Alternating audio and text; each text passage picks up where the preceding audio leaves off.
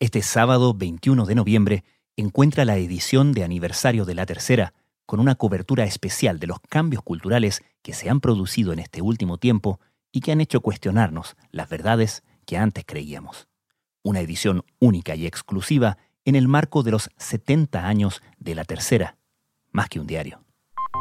15 economías de Asia-Pacífico han creado este domingo el espacio de libre comercio más grande del mundo. Lo que equivale a un tercio de la economía global y un mercado de más de 2.000 millones de personas. It's, it's giant. Look, it's basically uh, Asia, 15 Asian nations, including China. El acuerdo fue rubricado virtualmente en el marco de la cumbre de líderes de la ASEAN. But it leaves out top economic power, the United States. Algunos expertos apuntan que el acuerdo permitirá acelerar la recuperación económica en los países de la región tras la pandemia. Desde la sala de redacción de la tercera, esto es Crónica Estéreo. Cada historia tiene un sonido. Soy Francisco Aravena. Bienvenidos.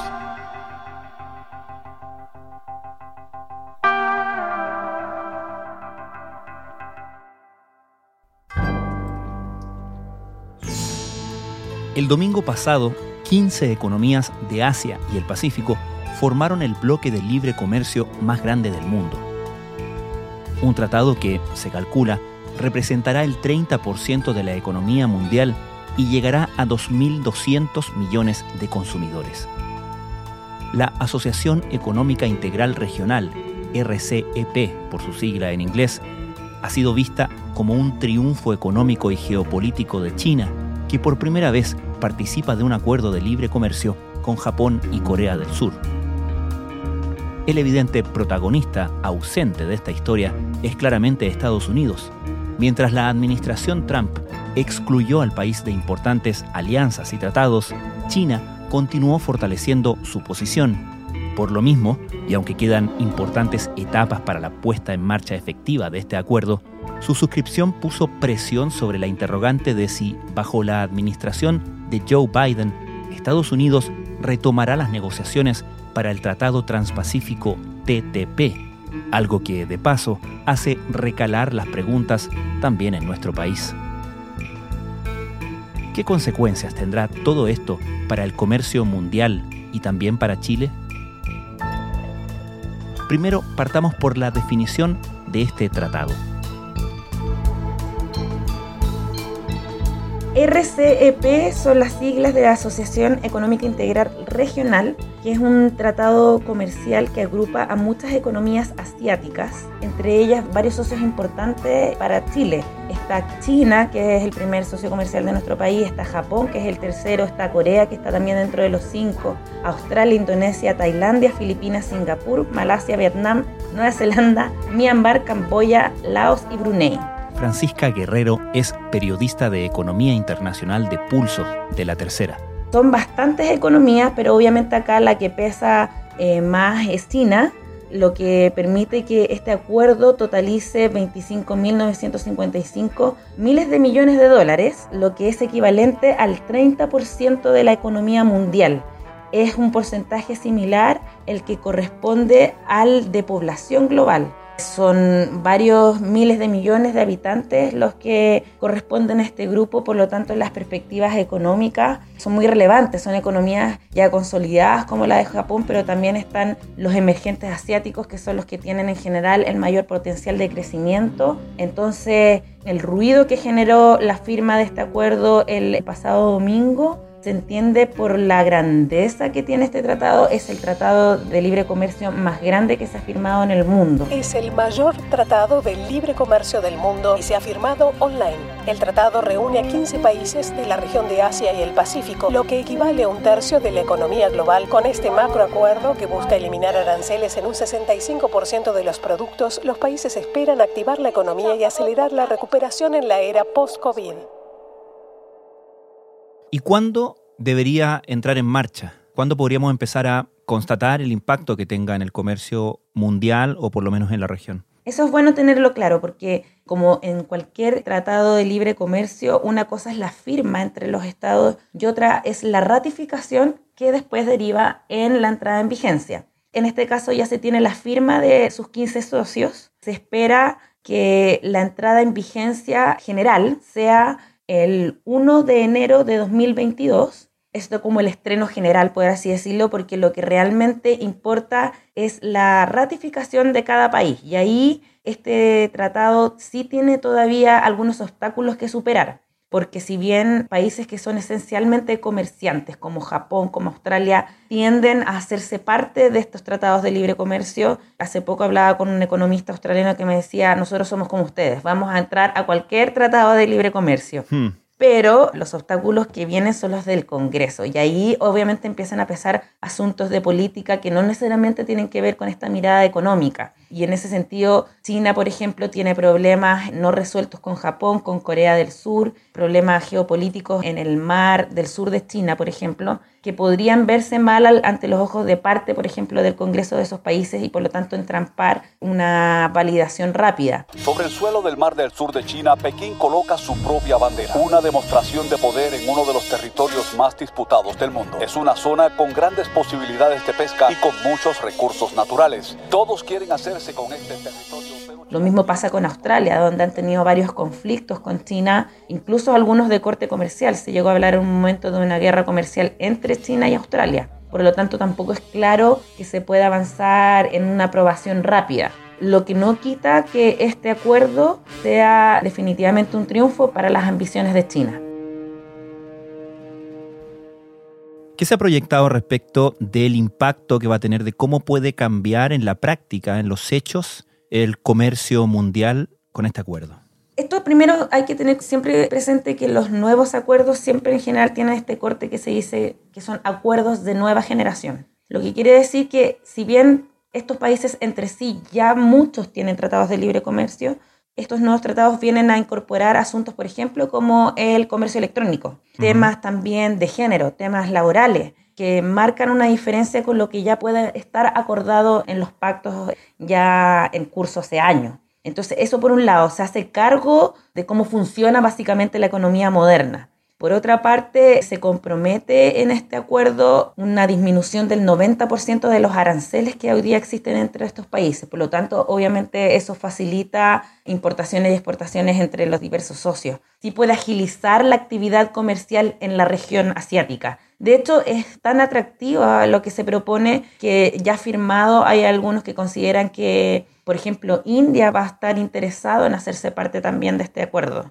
porque efectivamente facilita la apertura de los productos de cada país hacia nuevos mercados y eso siempre es bienvenido desde un punto de vista de actividad comercial. El pacto elimina aranceles sobre más del 90% de los bienes intercambiados entre los miembros. También incluye protecciones sobre la propiedad intelectual y capítulos sobre inversores y comercio de bienes y servicios. Igualmente, estipula mecanismos para la resolución de disputas entre los países. Así que eso es lo que se gana particularmente desde el punto de de vista económico. No es que vayan a duplicarse, por ejemplo, las exportaciones de Australia a China, pero sí van a haber quizás algunos mercados en particular que van a encontrar vías más expeditas para llegar al gigante asiático, que podemos comer todo, que es, probablemente el más atractivo en términos de comercio, pero también otras economías relevantes del sudeste asiático, como Malasia, Tailandia, que son motores económicos de crecimiento mundial en este momento.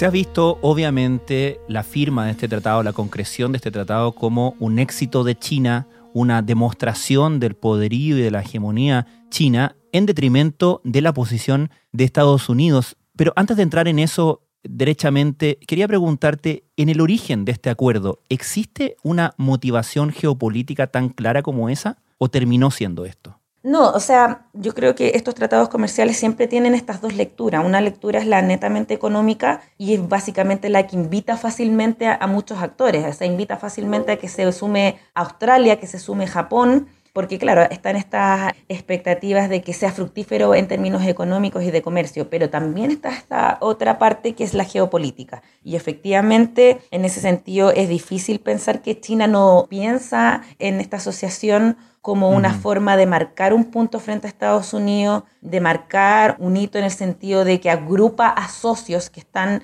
en su órbita de influencia en detrimento de lo que ha hecho Estados Unidos hasta el momento, que no ha podido marcar presencia en esos términos como sí lo está logrando China en este momento. Los analistas afirman que el tratado puede consolidar la posición de China como la principal potencia económica de Asia. Esto permitiría a Pekín controlar decisiones comerciales claves desde Japón hasta Nueva Zelanda. Es China la mayor economía del acuerdo que califica como el acuerdo más grande del mundo y que está ubicado en el área de más dinámica de la economía mundial. Entonces, tener esta posición efectivamente se considera como una derrota mm, importante para Estados Unidos y así es como lo retrataban muchos de los medios occidentales. O sea, se firmó el tratado eh, más grande del mundo y el derrotado es Estados Unidos. Se entiende que se marca así y eso es, básicamente el conflicto geopolítico entre las dos mayores potencias globales, que son China y Estados Unidos. Entonces, efectivamente, pensar que China no tenía calculado el impacto en términos geopolíticos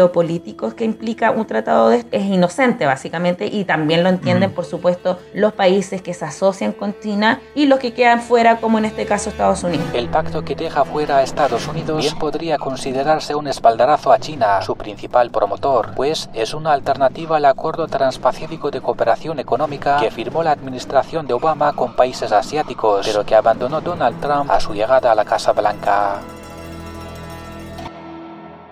Ahora, estamos hablando de una derrota de Estados Unidos. Obviamente que Estados Unidos y China llevan y arrastran una competencia y un conflicto de larga data, pero se habla particularmente de una derrota de la, no solamente la administración, sino que de la mirada Trump, ¿no?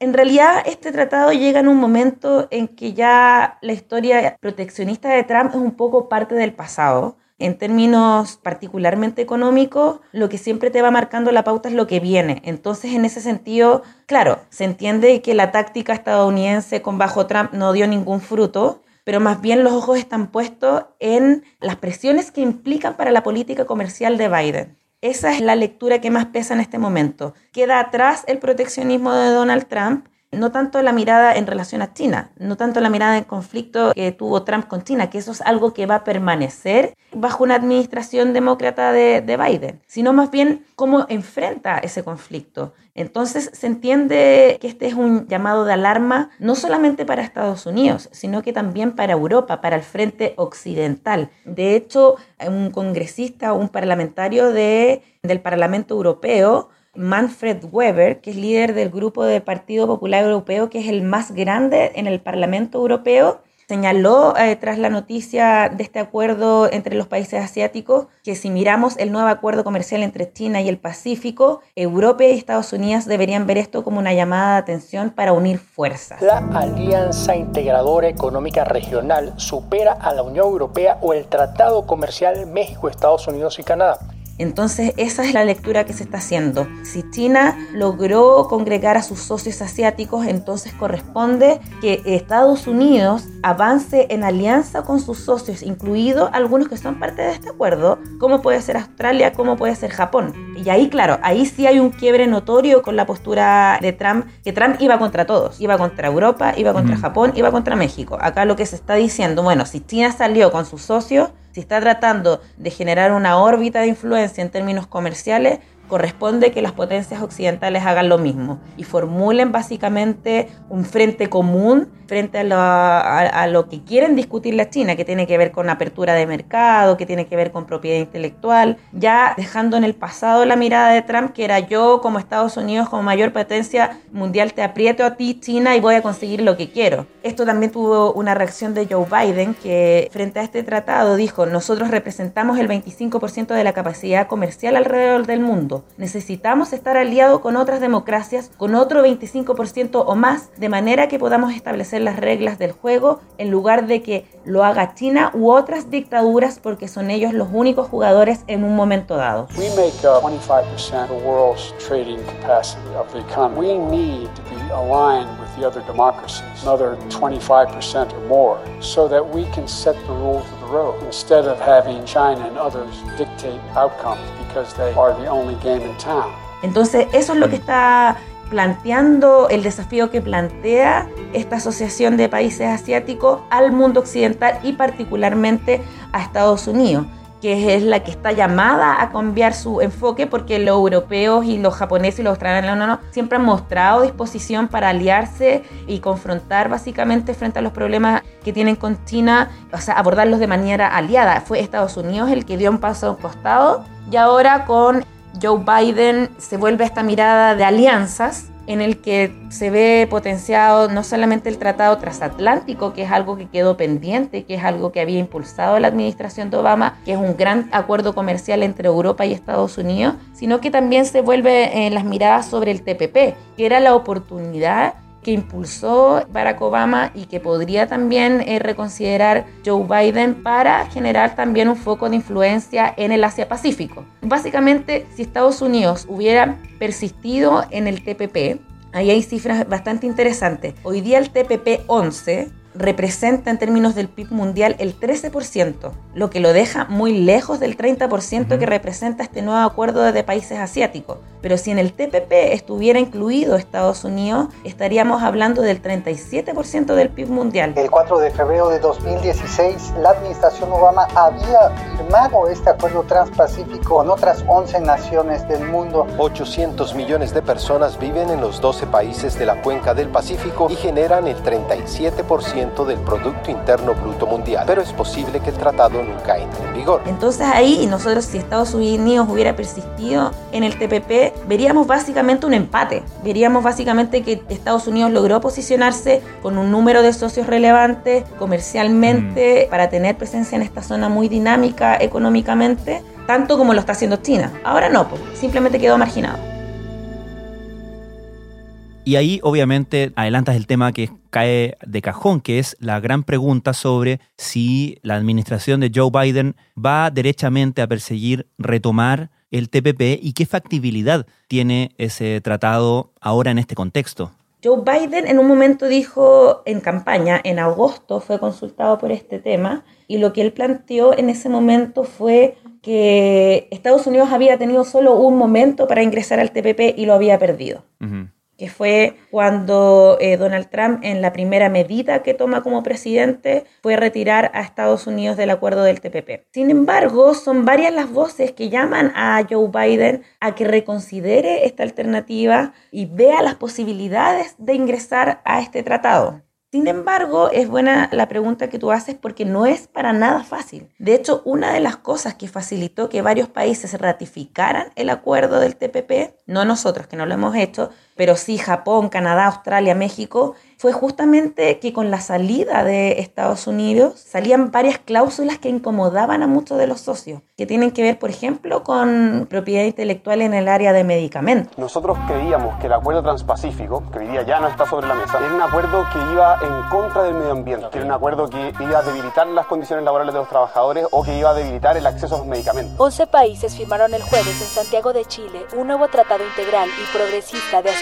Transpacífico conocido como TPP, aunque sin la participación de Estados Unidos. Entonces, si Estados Unidos quisiera retornar con las cláusulas que estaba tratando de imponer en la primera negociación, va a ser bastante complejo. Básicamente sería un nuevo tratado. Eso significa que sería una nueva discusión y una nueva ratificación en los respectivos congresos. Entonces no es tan fácil como, bueno, yo me salgo y ahora quiero volver. Es bastante complejo, quizás no es la vía, también algunos mencionaban que la vía va a tener que ser ya que te saliste de este tratado del TPP, buscar alianzas más fuertes bilateralmente porque volver a un tratado grupal como el TPP exigiendo lo mismo que habías exigido cuando te saliste es bastante complejo. O sea, requiere nuevas conversaciones, requiere nuevas ratificaciones, por lo tanto el, el camino para Estados Unidos para involucrarse en un acuerdo de estas grandes dimensiones no es tan fácil.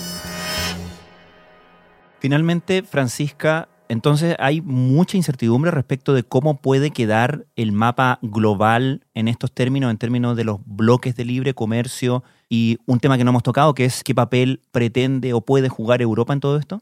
Bueno, al parecer Europa está muy llana a fortalecer la alianza con Estados Unidos, sobre todo obviamente bajo una administración de Joe Biden. Entonces, su rol básicamente va a ser tratar de impulsar estas alianzas con Estados Unidos. Ellos en este caso, lo que quedó pendiente, que era este, este acuerdo transatlántico, puede tomarse fácilmente, porque básicamente es una negociación entre la Unión Europea y Estados Unidos. No es como en nuestro caso que somos 11 países en el TPP, por lo tanto la conversación es mucho más compleja. Acá como Europa se agrupa en la Unión Europea, puede ser mucho más fácil retomar las negociaciones. Los líderes europeos han celebrado la victoria de Joe Biden con una cascada de felicitaciones. Esperan dejar atrás cuatro años de turbulencias y retomar un diálogo constructivo con Estados Unidos. Y efectivamente, si se consolida este bloque Estados Unidos-Europa y se lograra, por ejemplo, también incluir como una tercera parte al Reino Unido, Sería ahí sí más fácil confrontar a China desde este lugar que ocupa ahora en este acuerdo asiático. Y ahí hay que insistir también en que Estados Unidos tiene lazos muy relevantes en Asia. Por más que China esté a la cabeza y luzca hoy día como el ganador por haber logrado sellar este acuerdo, en ese acuerdo hay grandes aliados de Estados Unidos que si algún día se van obligados a decidir, es muy muy difícil que puedan inclinarse por Beijing en lugar de inclinarse por Washington. Japón en general va a tender a Estados Unidos, Corea del Sur por lo general también tiende a Estados Unidos, con Australia y Nueva Zelanda Estados Unidos tiene tratados incluso en términos de inteligencia. Entonces, efectivamente, si Estados Unidos logra retomar este rumbo de apertura económica, si de nuevo empieza a generar las negociaciones que lo ponen en un lugar de liderazgo en términos de las negociaciones de libre comercio, efectivamente podría llegar un punto en que se haga el contrapeso a China. Hoy día no es el caso, y eso lo dijo súper claro Joe Biden. El presidente hoy día de Estados Unidos no soy yo, es Donald Trump. Mm. Por lo tanto, hay que esperar primero que asuma Joe Biden y después tiene que haber un proceso en que Estados Unidos logre recuperar el rol que perdió, que tampoco se le va a regalar básicamente. Entonces va a tener que construir, tiene que también abordar el tema del, del, Acuerdo de París, por ejemplo, donde también ahí se juega una cuota de liderazgo relevante. Joe Biden regresaría a Estados Unidos al Acuerdo de París sobre el clima el primer día de su presidencia. Así lo aseguró en Twitter el miércoles, día en que tuviera efecto la salida oficial del país de ese El presidente Donald Trump, un escéptico del cambio climático, retiró a Washington del acuerdo y durante su gobierno debilitó varias protecciones medioambientales, buscando defender la industria de los combustibles fósiles. Entonces,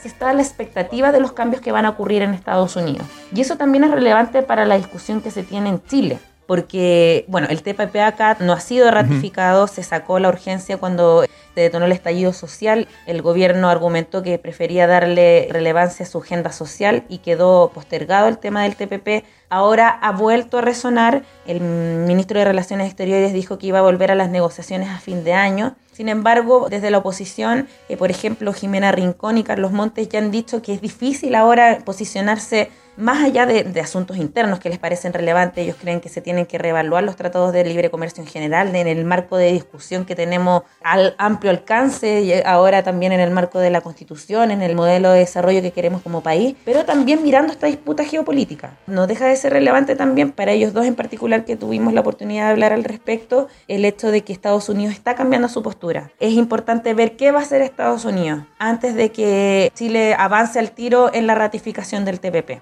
Entonces, esta disputa geopolítica se observa también desde Chile y va a ser uno de los elementos que esté en la discusión nacional del TPP. Francisca Guerrero, muchas gracias. Gracias a ti, Francisca.